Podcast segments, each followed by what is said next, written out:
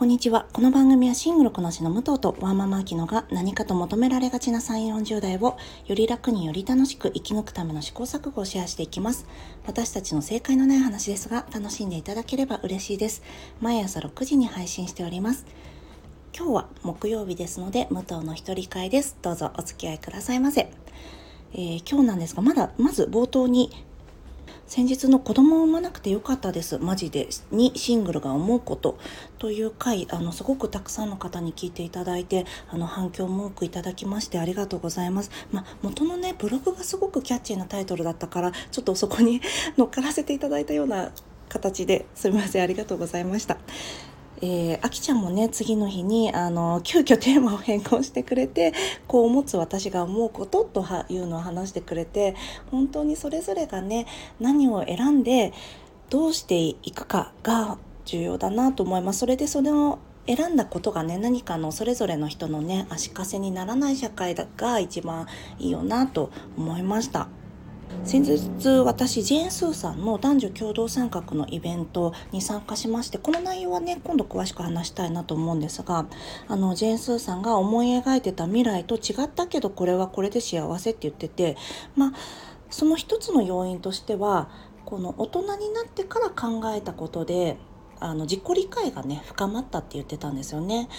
当たり前のように子供を持つんだと思ってたけど自分のことをより理解して選択したことで、えー、今自分は、えー、幸福を感じてるっていうふうにおっしゃってました。で本当にその通りだなと思います。やっぱり自分がね何を欲しいか面倒だけど一回一回ね自問自答していくしかないんだろうなこれから先ずっとと思っております。あと私結構ね丁寧になんでこのもを作らないかみたいな説明をしたんですけどなんか本当はね何て言うんですか？私はこういう配信をしてるから丁寧に理由を言ったけど本当は別にねもっとざっくり「えそんなの理由ないです」って 言ってもいいのになんだろうな。こうやって丁寧に言うやつがいると他の人も丁寧に言わなきゃいけないみたいなのが作っちゃったら嫌だなって思ったんですよね。だからもうえー、理由なんかは別にあなたに話す必要ないですみたいなことを みんなでねどんどん言えるといいですよね。はいあと週末の放送のお知らせなんですが、もう当たり前のように週末やるみたいな感じで話すんですけど、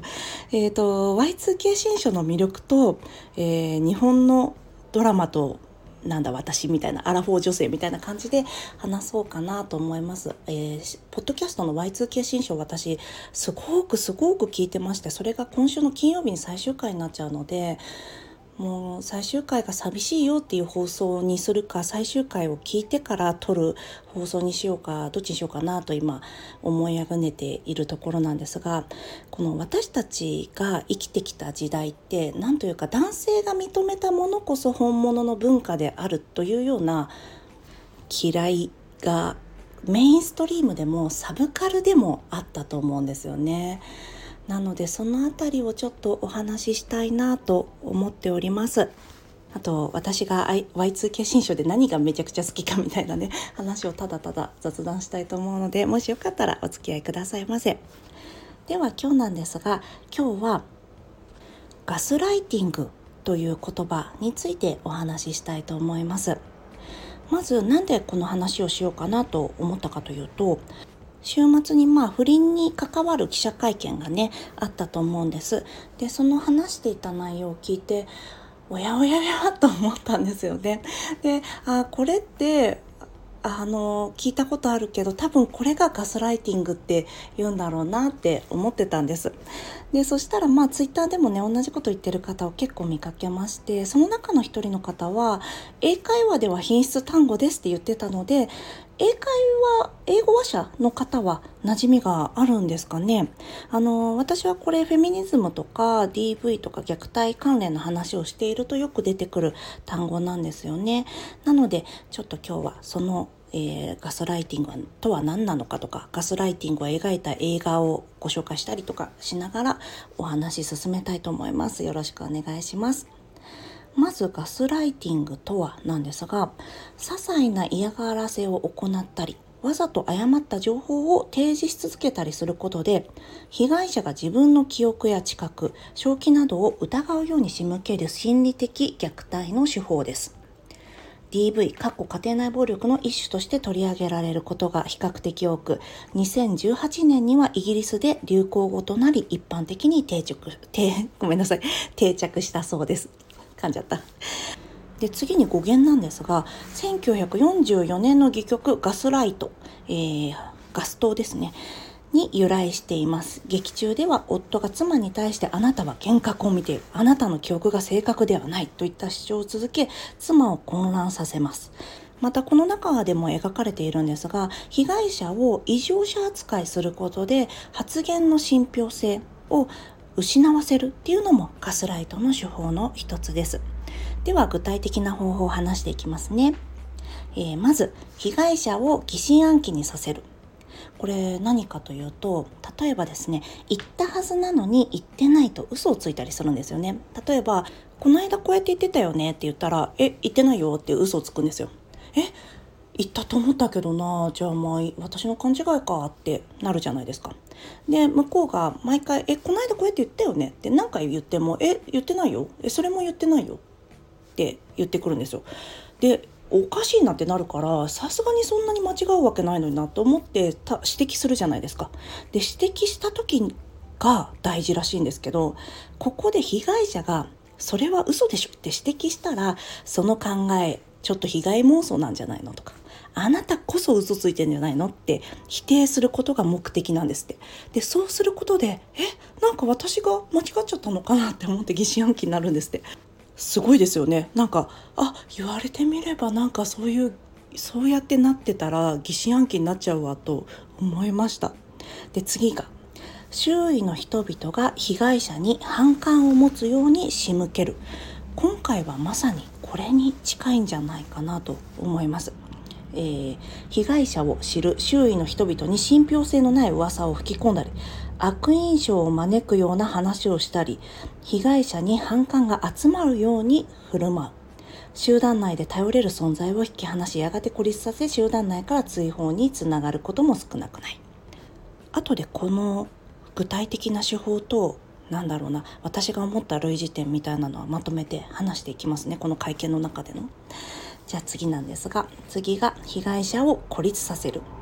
えー、ちょっとここでね脱線するんですけど女性を孤立させる手法をねありありと描いた曲が1個あるのでそれを紹介させてください。大黒摩季さんの「あなただけ見つめてる」という曲聞かれたことありますか？多分ね私と同じ世代の方だと「スラムダンクの主題歌なので聞いたこと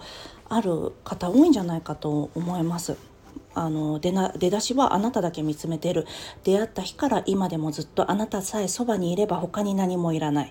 っていうあの歌ですね。じゃあちょっとこの歌詞を一緒に見ていきたいと思うんですが、えーと、まずですねあなたが喜ぶから化粧をまずやめたわ。これは多分他の男性との接点を接点を断つまでいかないですけど他の男性からの性的な、えー、干渉を持たれないようにするみたいなことなんじゃないかなと思います。あとどこにいても捕まるようにポケベル持ったわ。もうここからもう束縛がね始まってますね。で次はあなたが望むからまっすぐ帰るようになった。これもあの他の人との接点をね徐々に減らしていってる感じがしますよね。で雑だった言葉遣い丁寧になった。もうここら辺からすごくおやおやという匂いがします。でかここでねちょっと一旦その彼の意に反することを言うんですよね。髪も服も目立たなくお料理頑張るから多分彼がね髪とか服が目立つのが嫌なんでしょうね。でお料理ができないのも嫌なんでしょうね。でもそこで髪も含め目立たなくお料理も頑張るからパーティーには行きたいって言ってるんです。でもパーティーには行きたいって言ってるけど多分この後どうなるのかな行かせてもらえるのかなで次に嫌がってたあの子とも絶交したわ。これでもうやっぱりね接点立ってますよね。で多分この時あの子ってちょっと嫌な子じゃないみたいなこと言うんじゃなくてあの子とつるむのやめなよみたいに言うんじゃなくて多分ね自主的にああなんか私とあの子と会うのもうやめとこうかなって思うようななんかチクチクして言い方したんだろうなってちょっと思いますよね。でここからあなただけ見つめてる昔みたいに笑わなくなっちゃってるんですよ。笑わなくなったってもうねちょっと症状出てますよね。で苦手だったスパイシーユアママ今ではお茶してるもう多分ね感情を殺してますよね。でその後あなただけ見つめてるそして他に誰もいなくなった地味に生きていくのあなた好みの女もうこれ孤立が完了しました。というような ちょっと脱線しちゃったんですけどすごくね分かりやすく描かれてますよね。これは私たちに対する継承だったのかな？どういう意味だったんでしょうね？はい、というような感じで、えー、具体的な手法が被害者を疑心暗鬼にさせる周囲の人々が被害者に反感を持つように仕向ける。被害者を孤立させる。というような手法があります。で記者会見に話を戻しますとえー、まず配偶者のこと配偶者のプライベートを勝手に話すあの子供の特性とかをお話しされてておっとと思いましたよね。で2つ目が、えー、配偶者のメンタルヘルスの問題を勝手に暴露するっていうのが私これがね一番まずいと思うんですよね。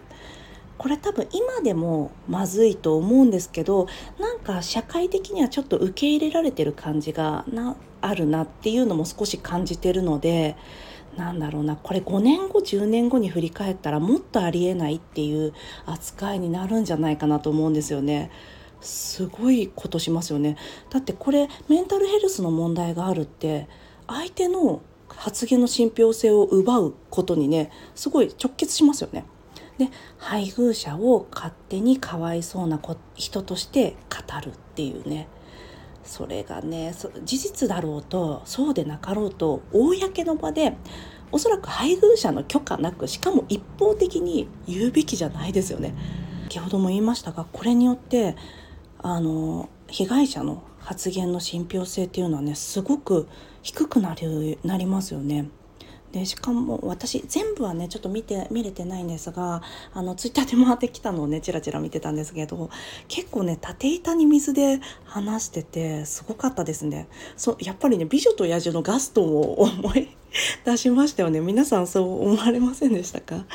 あのこれもまたちょっと脱線しちゃうんですけどあれもね哀れな老いぼれモーリスって言ってあのベルのお父さんを精神病院に連れてこうとしてまあそれはねしょうがないまあ野獣がいるってちょっと信じがたいからねそれはまずまず1個目はしょうがないとしてでもその後ベルが鏡持ってきて「野獣はいる!」ってあの証拠を出すじゃないですか。で証拠提示したにもかかわらずえこの女も行かれてるっつって監禁しますよね。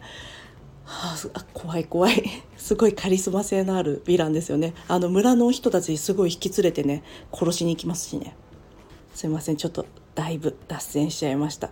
というように私はあの記者会見を見てそういうふうに思いました。まあでもこれただのね専門家でも何でもない人の一意見なんですが、まあ、ガスライティングっていうことがあるんだなと思っていただければと思います。では最後にガスライティングを描いた映画1本ご紹介します。2020年にエリザベス・モスが主演した透明人間です。あのマーガレット・アドウッドの次女の物語見られてる方はおなじみだと思います。もうこの時点でねえー、エリザベス・モスが出るホラー不穏って思いますよね。ちょっとあらすじご紹介しますね。天才科学者の富豪エイドリアンに束縛されていたセシリア。こちらがエリザベス・モスですね。はある夜計画的に脱出を図った。悲しみに暮れていたエイドリアンはやがて手首を切って自殺。膨大な財産の一部はセシリアに残されていた。その後エイトリアンの死を疑っていたセシリアの周囲で不可解な出来事が起こるようになる。命の危険を伴う脅威となって迫る見えない何か。セシリアは死んだはずのエイドリアンに襲われていることを証明しようとするが徐々に正気を失っていく。というような内容でして。そう証明なんかできないですよね。だって透明人間なんだも。ん で透明人間の技術もなんかねまだね秘密だからねみんなは知らないんですよ。だからえなんかこいつまたおかしなこと言って全然ついつま合わないこと言ってあいつ死んだのに何言ってんの？この人おかしくなっちゃったんじゃない？って周りが思うんですよ。それでどんどんどんどん追い詰められていくんですよね。でこれはね最新技術を使ってて特殊な舞台ではあるんですけど映画を見ていただくとああこういうのあるよねって思うんですよ。この社会でね女性として生きてると絶対ね1個はあるんじゃないかなと思います。すごいフェミニズムホラー映画といった感じで女性がどのように孤立させられていくかを分かりやすく描いた映画ですのでこの夏なんかホラー映画見たいなと思われたら是非ご覧になられてみてください。あの歌丸さんが2020年のベストワンに選んでいたのでもちろん男性が見てもホラー映画としてすごく秀逸な出来なので是非ご覧になってみてください。あのビジュアル的な怖さはねそこまで大きくないかなと思うのであのサイコスリラーみたいな感じに近いのかなあの気持ちに来るやつです。であの以前ですね私「存在しない女たち」っていう本を紹介したと思うんですがその中でも男性医師から女性の患者に対する誤診は誤診誤った診断ですねは女性医師から女性患者女性医師から男性患者に対するものよりも優位に高いというデータがあるんですよねだから女性は大げさで感情的であるっていうステレオタイプに基づいた偏見が未だにあるっていうことなんですよね。はいいかがでしたでしょうか？あのね不倫の是非はねここではあの話題にはしませんが私もちょっとね罪悪感があるんですがあの回ってきたラブレターちょっと読んじゃって本当にね良くなかったなと思うんですが人の恋愛なんて23年しか続かないって言うじゃないですか。そりゃそんなこともあるよねと思っちゃうんですよね。あとやっぱりね周りなあのキャンセルカルチャーの時も言いましたけど不倫はね家族に対して責任はあるかもしれないけど別に他のとこは責任ないと思いますしね。というわけで今日も聞いていただきありがとうございました。明日はあきちゃんの一人会になります。あきちゃんの一人会ね、私もう先に聞いてるんですが、あの、後ろでね、赤ちゃんの声がするんですよね。で、あと、あきちゃんは今回もね、すごく具体的ないい tips をね、教えてくれてます。私もお水いっぱい飲もうと 思いました。あとこれ私の本当個人的なね雑談だからもうこれ以降はね全然聞かれなくていいんですけどあのちょっと配信内容をねどうしようかなと思ってるんですよね。私木曜日の回今まで土曜日にやってたのが木曜日になったからさすがにこの15分ぐらいの雑談できればあのあきちゃんみたいにこの何々に聞く3つとかなんかなんだろうな具体的な何か役に立つじゃないんですけど私はこうしてるよみたいなお話できればいいなと思ってるんですけどなんかいつも思いつかなくて思いつくのはあの映画の話しようとかそういうことなんですけど土日はねけあんまり結局再生回数とか別に伸びないから好きなこと話してるんですよね。この間のウーマントーキングの話もあの長くなりすぎちゃったから聞かれないだろうなと思ったら思ったよりすごいあのいろんな方が聞いてくださってねどうもありがとうございます。そうなんですよ。だからね木曜日の配信ちょっと悩みながらやりたいなと思いますでは今日も聞いていただきありがとうございます。この番組はスタンド FM はじめ各種ポッドキャストで配信しております。ハッシュタグ正解のない話でつぶやいていただきましたら私たちがいいねやコメントをしに参ります。皆さんのフォローやコメントいただけますと大変励みになりますのでぜひお待ちしております。ではまた次回失礼いたします。